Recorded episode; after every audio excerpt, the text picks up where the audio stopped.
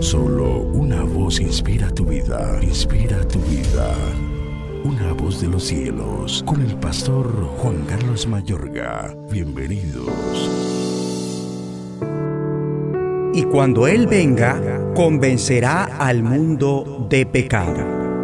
Juan 16, 8. ¿Te sientes mal o estás arrepentido?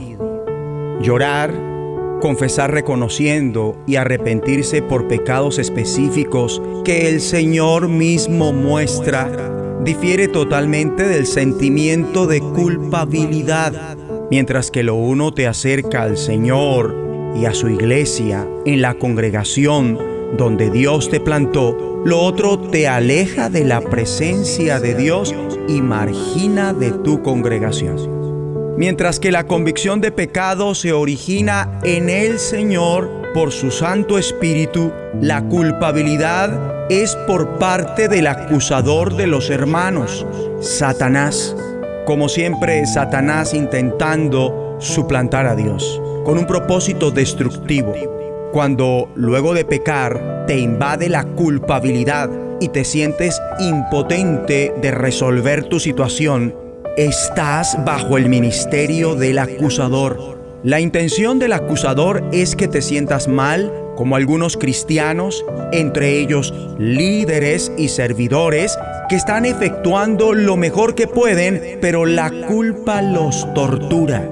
Solo pueden librarse de ella el tiempo que sirven activamente, dos o tres horas, o la hora que predican, pero después siguen llevando ese peso mortal sobre sus hombros. Ese no es el ministerio del Espíritu Santo. Lo oímos al iniciar. El ministerio del Espíritu Santo, entre otras cosas, es producir convicción de pecado. Nadie como Dios para ser directo y específico. Es más, su palabra es clara.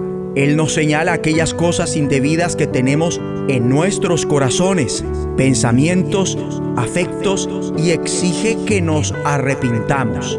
Ahora bien, si oímos su voz, Él nos transforma. Esa es la labor del Espíritu Santo.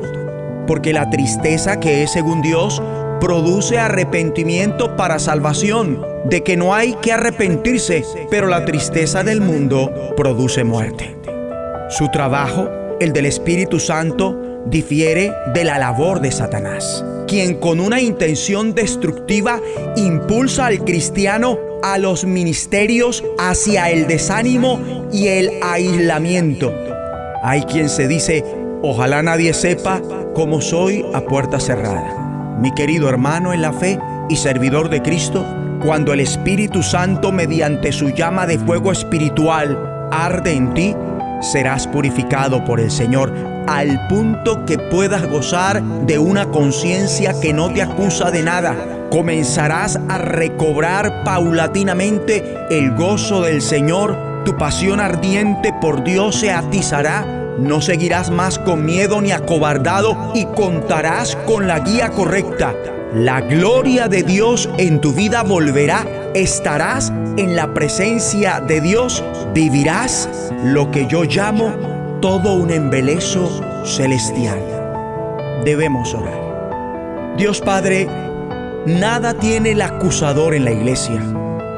Que sea tu Santo Espíritu convenciendo de pecado para gozar del embeleso celestial. En el nombre de Jesucristo. La voz de los cielos, escúchanos, será de bendición para tu vida. bendición para tu vida.